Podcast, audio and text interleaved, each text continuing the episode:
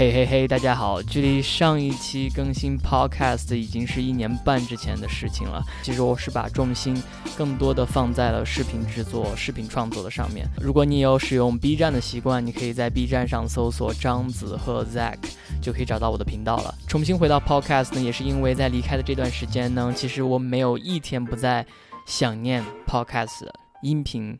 制作的这样一个过程的，所以也是借此机会呢，想重新把播客跟视频形式的播客一起进行下去，去先采访一百个 B 站的 UP 主。这过程呢，对于我来说是不断的向外去学习、探索、交朋友的过程，同时对于听众呢，也是一个很好的分享跟激励。我们今天采访的对象呢，ella 朱，她在抖音上拥有超过百万的粉丝，在 B 站上也拥有超过四十万的粉丝。高中和大学的时候，他就多次辍学。那从一个咖啡厅的服务生辗转来到美国，成为一名打印机的销售人员，再到现在寻找到了自己的方向跟风格，成为一名内容制作者和英语老师。他是如何一点一点摸索、探索、寻找到自己的方向的？又是什么让他的内容和英语课程鹤立鸡群在成千上万抖音的英语教学的内容中呢？今天我们就一起走进 Ella 的世界，了解她对于内容创作、人生、生活，包括情感上的一些认识和见解。这一期的节目呢，由于我们两个觉得用英文沟通会更加舒服，所以整个的播客是用英文来录制的。希望你们能够喜欢。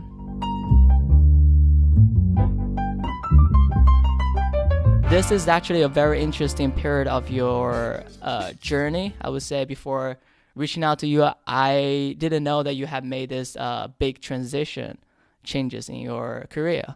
So we'll get to that part later. But but first, uh, um, can you maybe just briefly uh, walk us through your journey from a student who came to the states for college to a million follower content creator or English teacher on TikTok? Okay. So um, I came to the States back in 2012 as mm-hmm. a um, high school dropout. I attended a community community college in Seattle. Um, in Washington State, you you could be um, a minor and still attend college.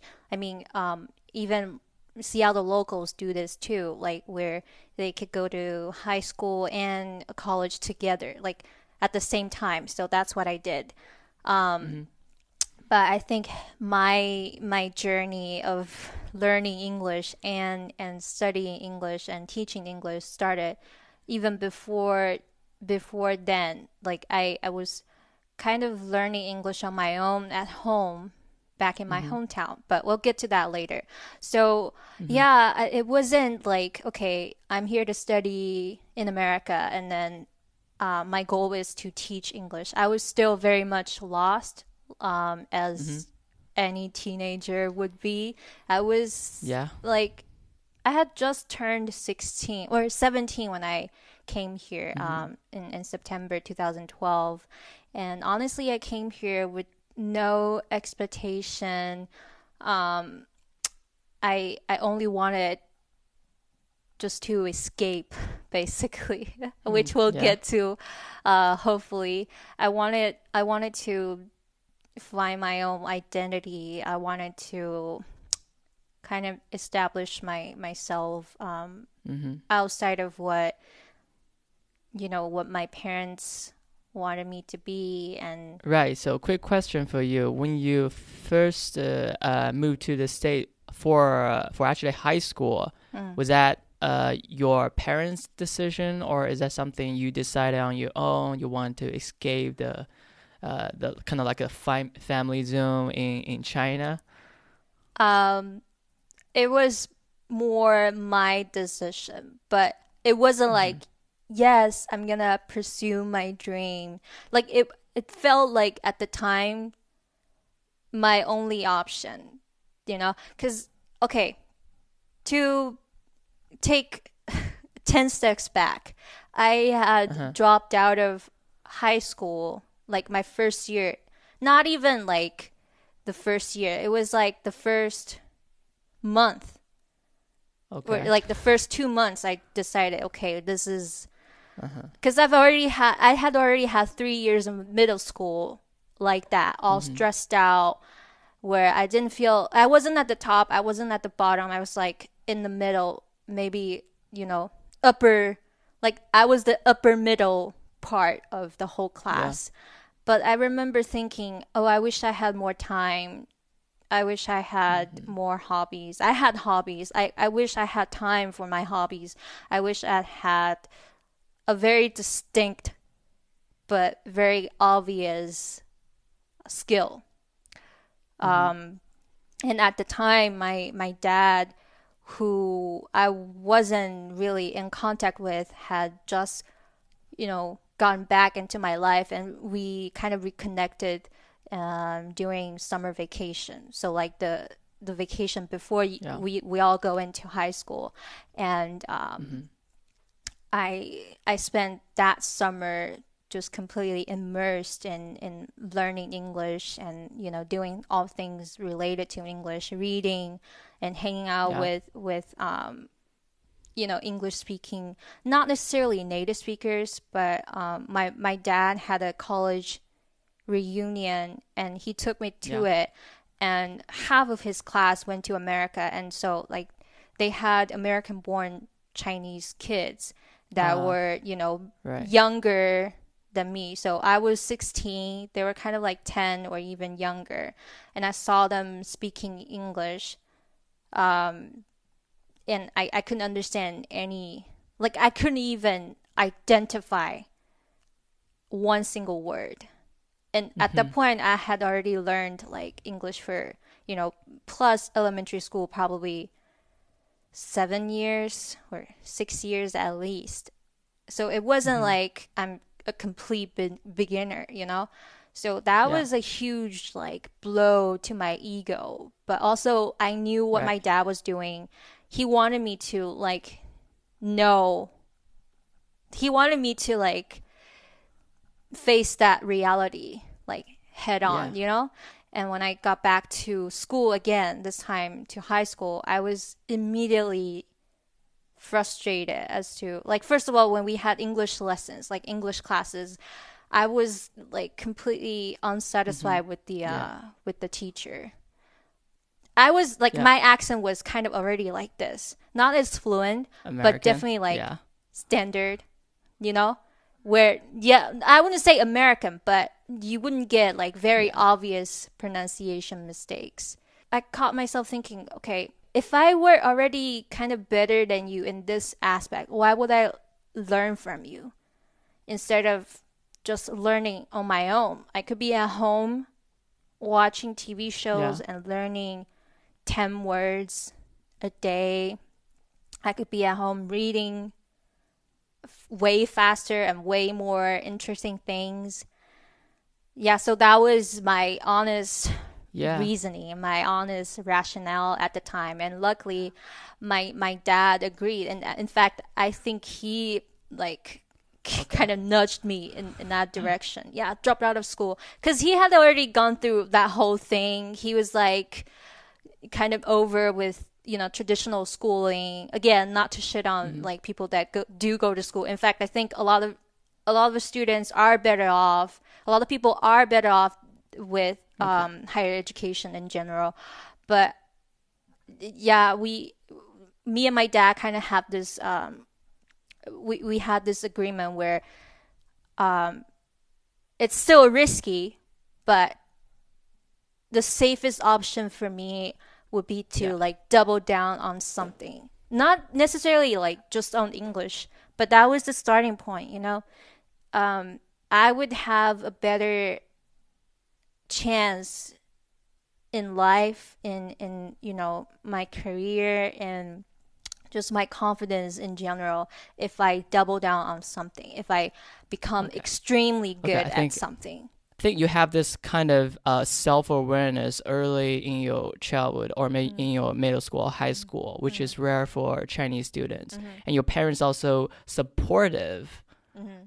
That's why I think that's why you, you, you kind of have the have the boldness to drop out of school. and, and start doing your own thing and double down on stuff. Yeah. So uh, after you quitting the college, how did you approach and get your first clients as a English teacher? Like you Okay. you you mu- I, I think you you must have tried like multiple ways to get clients. Oh yeah, so right after I dropped out of college, I wasn't thinking, okay, now I'm gonna teach English.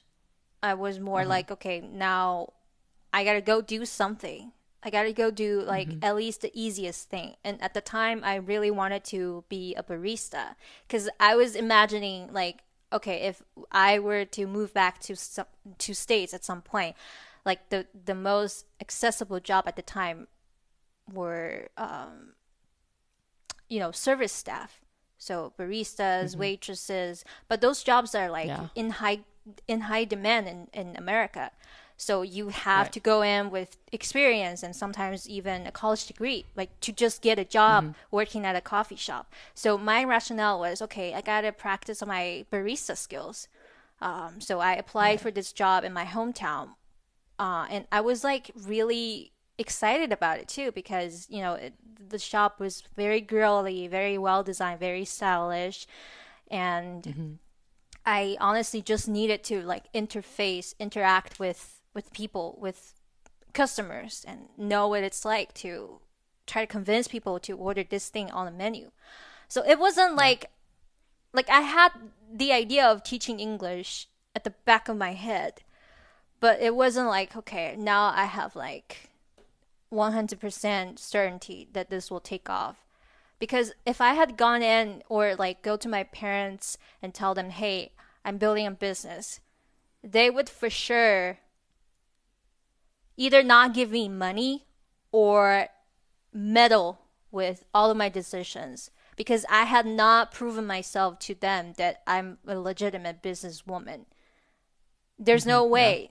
And I think, I don't know, if I were to do it again, I probably would have done the same thing, except maybe with an, a, another job or another profession that's kind of related to it. But I Yeah. definitely didn't have the confidence then. And that um, business idea didn't come to me until I started to like kind of teach my coworker, this coworker, because he at one point had had seen me talking to a foreigner. So we like this this coffee shop was right next to a bar that a lot of foreigners like to go to. And one time this foreigner came in, which didn't really happen a lot. I, I, I'm from a really small hometown, just so you know. But um, yeah, everyone So was this is in impressed. China? Yeah, this was uh, still this in is in China. China. Yeah, 2015, Okay. 2016. Mm-hmm. Yeah, and so everyone was impressed, and this coworker really wanted me to like go over because he was a complete beginner, and I was open to it, and Mm-hmm. I wasn't trying to like get him to pay me.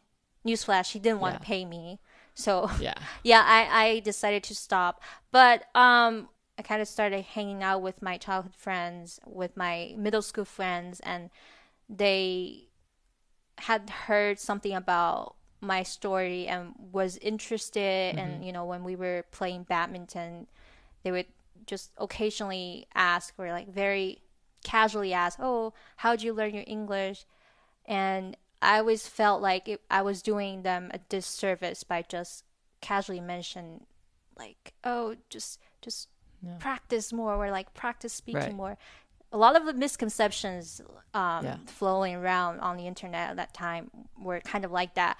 So I decided to write a WeChat article, um, and you know just shared it to them. Like I had no idea how big it was gonna turn out. Yeah, and for the contest, WeChat is the the biggest social platform for China. It's basically like the the messenger or the Facebook app for Chinese. So everybody have the WeChat account. Yeah. So I wrote that thing in one sitting, about 2,000 or even 3,000 words. My friends got really excited. They all shared it on their WeChat. And so essentially, I had kind of Yeah. blown up overnight. Um, I think the second day I woke up to like a thousand views or something like that. And I even thought to myself, Yeah. oh my God, I'm famous. but it was kind of at that point that I realized, oh, wait, I'm actually like, I have something interesting to say that people have not heard before. So that was probably like the official starting point. But you started this uh, like English teaching thing like more seriously in the United States. Yeah, I I, Yeah, I think you, yeah. this time officially like for real for real it was probably in 2017 like the end of 2017 um i i was kind of um experiment experimenting with my friends not necessarily to see if she would like pay me but just to practice my my sales pitch. Um, through our conversations i kind of realized oh wait yeah I have something interesting to say. And, you know, she kind of represented the Chinese immigrants here, uh, whether they've only been here for a few years or even been here for a decade. Uh, there's a significant number of them that still struggle with. What makes your private course or your English teaching section special and different, like separate from the rest? And uh, I think you're doing uh, the video content, which is not uh, not the the not the thing that everybody would do, Mm-hmm. Like every English teacher would do. Mm-hmm. But beside that, what you what what do you do different? I think first and foremost, um, I am an English learner. Before I'm ever like, I don't consider myself a teacher, but that's what a lot of people think of me as. Yeah. So as a learner, I have experienced not necessarily like frustrations, but I I know what it's like. I know what the right things are to do. I know what's not in my best interest to do. So that I always had this desire to share with other people um, as a as a fellow learner, even when I was not necessarily fluent. You know, so throughout the years, I've kind of observed um, all these pseudo linguists or all these just really wrong misconceptions about learning English. Things like, oh, you gotta have a really good memory, superhuman memory, or you gotta be really young and, and move to an English speaking country, or you gotta practice mm-hmm. speaking at all times with a native speaker. That's ideal. Or Yeah. forget grammar, or you know. So I've kind of accumulated all these um, anger inside me. Yeah. all these um all this desire to to kind of prove a point. Not necessarily to teach people like i could teach very methodically. I could give you a guideline a system. In fact most of my videos follow that um, kind of sequence where oh i go through the strategies first and then grammar. Okay what's in grammar? One two three. And then uh, pronunciation and then vocabulary. But in the beginning it was very much just because i saw people struggling and i wanted to like kind of adjust their um, compass a little bit and um, show you hey this is what i've done. I didn't struggle that much and I hope mm, you could kind of find inspiration from from what I did. Yeah, I think you approached the English teaching in a very different way because most of the people, uh, when they want to uh, become an English teacher in China, they, they're trying to read those books and take those classes and give uh, like courses, lessons, or even making videos. Uh, but you is actually there's something that you want to share and you want to correct people. Um, there's so much uh, anger and the misconception that you want to correct people Yeah. because you uh, have the first-hand experience learning this language that Yeah. you want to share with the world and Yeah. then that's uh, uh, the process of i mean teaching other people is just uh, the byproduct Yeah. becomes the byproduct of your making that video channel Yeah, exactly. That's exactly how I felt. And so it, it, in the beginning, I wasn't trying to necessarily sell people my service. Like in fact, you don't like my idea was you you don't even have to learn from me, just learn from my ideas. You know, experiment mm-hmm. with it. Um, don't jump to conclusions. Don't buy into other people's um, agenda that quickly. You know, think for yourself. That was my like sincere motive, and maybe that's what you know stood out because people could tell you're not necessarily trying to gain something from them and you are a living proof of that so yeah yeah exactly yeah so seeing your follower uh, growing and uh, like when you're making videos and they uh, got people's attention and, mm-hmm. and got traction and views it must be really uplift, uplifting but mm-hmm. what are the the untold setback and pressure during this process of making video, making content online while teaching also offline in the United States? Yeah, I think um, just the logistics behind it. You know, time, you always don't have enough time, and then not knowing how to prioritize uh, either your videos. Like I've I've opened up so many series that I had not finished because mm-hmm. initially I would get so excited about oh this this new series and then you know I wouldn't have enough time and just enough manpower to to finish through.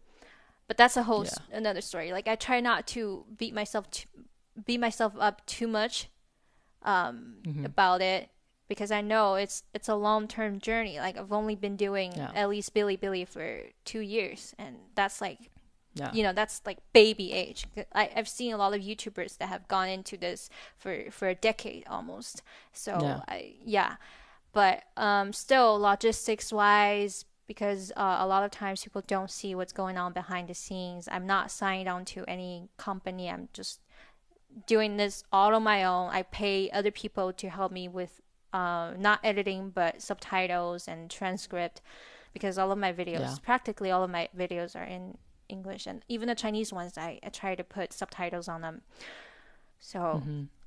but i wouldn't consider them setbacks i would just think of them as you know puzzles to to to solve and as long as i keep my um, eye on on that end goal as long as i you know, in my mind commit to this. Um, yeah, life, life's been good and I try not to take it for granted. Just the fact that I have so much people that give a damn about what I have to say. I wake up every day just being really grateful and you know, I try not to look at the not so exciting parts of it, you know? Yeah. That's that's how I've been feeling recently. Yeah. Yeah, but but the question is, so when everything goes well, and it is also where you were fighting for for the past at least uh, three three years, mm.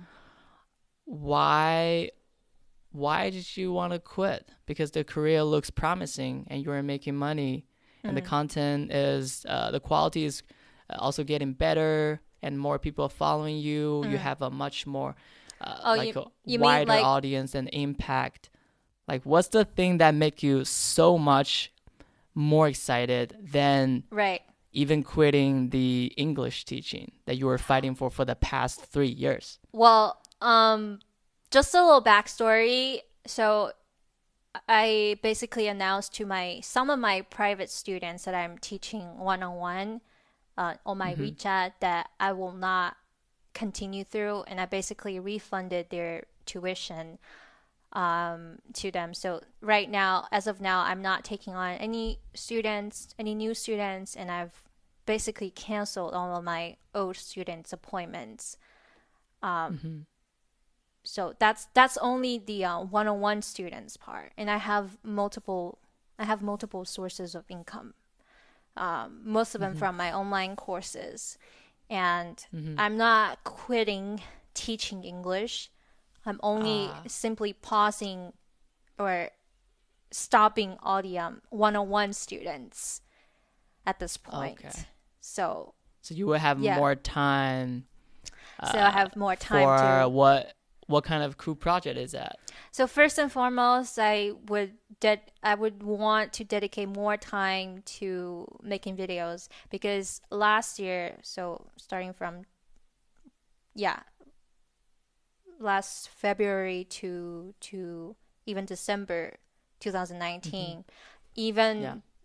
even though I have my own place, I have a lot of space to make videos. I essentially mm-hmm. dedicated like 90% of my energy and 90% of my time to just like teaching students one on one. And the videos I would make, I made them in like in between breaks. And I one time found myself only sleeping four hours. That's probably nothing to you, but just that one time was like on that day. I remember waking up at 4 a.m. and recording from from 5 to essentially 7 a.m. and then teaching from 7 to 9 and then Uh-huh. not even like going for a nap right afterwards, but basically right into editing. And I, on that day, I had, I was working like 15 hours. And okay, hmm. so like I So, posted sounds really productive. productive or toxic. Hmm. You decide. But yeah, I Yeah. I could do that maybe once or twice a week. I mean, Yeah. correction, once or twice a year. But I think in the long run, that's not good for my body. That's not for that's not good for my health. That's not good for even just my creativity. Because how how how well can you think when you had four hours of sleep? You know, and to Yeah. me, that's what's the most important to like keep my mind active and sane and working properly, you know, because I don't know, like I have a lot of ideas and I don't always get the chance to execute on them and it kills me that I have to put things off. No. Yeah. So I feel the same. Because right now I'm I'm sure. uh, I'm taking less sleep, uh, which definitely have a like a negative impact on my thinking process, right. my productivity as well. I'm sure. So it's like a like a circle. Mm. You're in in this rut, mm-hmm. and it takes more time for you to finish a task. Yeah. So you end up sleeping less, Mm-hmm. and it's getting worse, worse every day. So it's a problem I need to solve. But we're I'm at I'm at this very special period of my life. I'm trying to looking for like new options, Mm-hmm. Trying heard. to take the big move, just like what, what you what you have done Yeah. with your life. So yeah. I've taken uh, many I've taken many many leaps of faith all without any reassurance. But my rationale behind it was you know what's what's worse than this you know?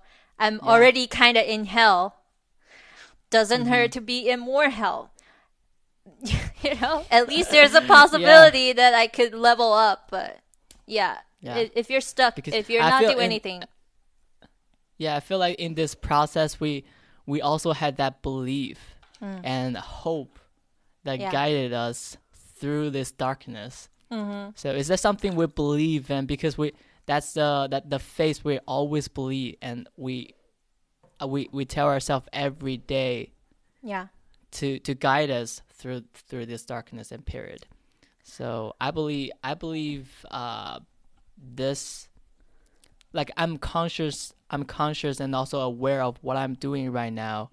Um, there there will be a time where I will make the decision and quit on something and going dub- double down just as what you what you did. mm-hmm.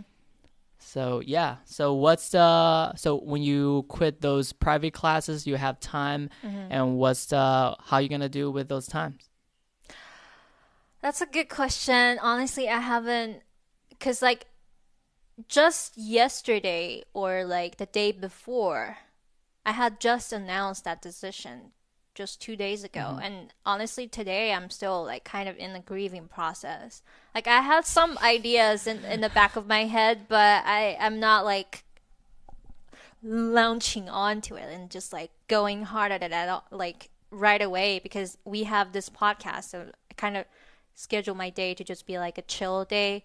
But yeah, I have Mm-hmm. um, different projects in mind, most of which kind of revolve around, you know, different different videos. So- Content creation. Yeah, content creation and all things related. You know, I'm very Okay. excited about it. Sure. Yeah, cause I cause I saw you blog. You were talking about the Oh the yeah. goodbye English teacher Ella, and uh, Yes. you say hello to this Miss High in Demand billionaire motivational speaker. Yeah. You're going to this direction, the culture icon, Oh, right? yeah. Um, that's you know how So you I like to see myself. I think so. You will probably take more seriously of your the second and third channel Yeah. to do vlogs and uh, maybe just talks and Yeah. on personal development.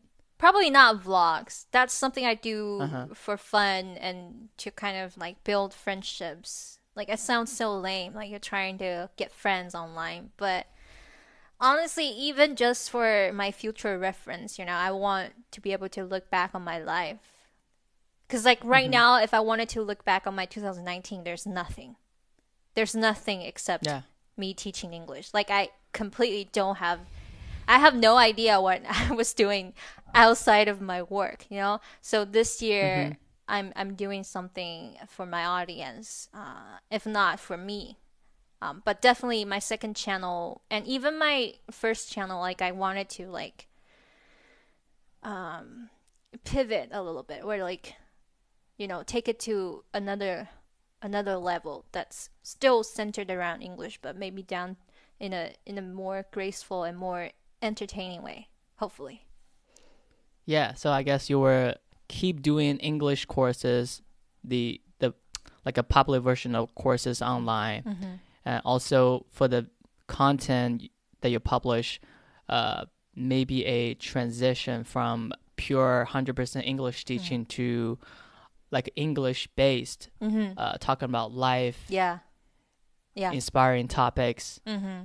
Guided people, uh, guided people uh, to walk walk out from their Yeah. darkness. yeah, because that's essentially what I'm interested in for myself because that's kind of how I got into English. Like I'm not interested in in learning this language. I am interested in in reading something in this language that I couldn't find in Chinese or um, would have a much harder time reading the translation of it.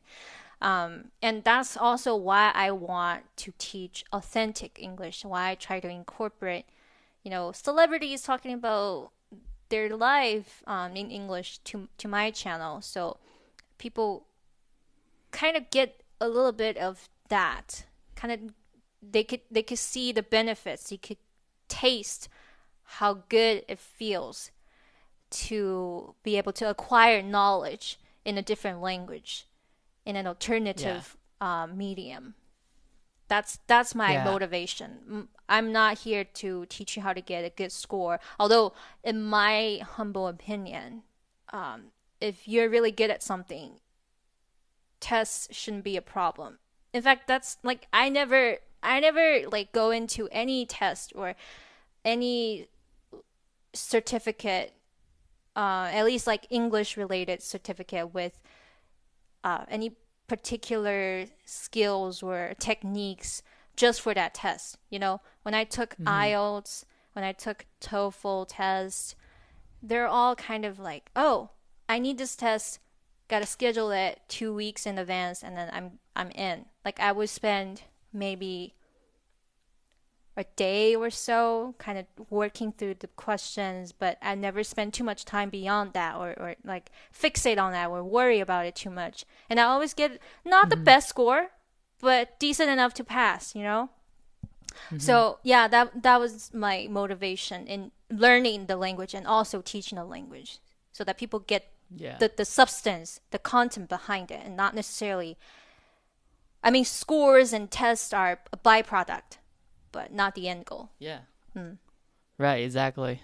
So I- think once you uh like have the ability to speak multiple language, you automatically open just so many doors, Yeah. so many libraries for you to explore. Yeah. There's so so uh so many great books and just content out there Yeah. and waiting for you to explore. Like Mhm. under each language and culture, there's Mhm. just a ton for you to explore. And being able to walk through that definitely help you to become a like a like a global citizen Yeah, for sure. sense.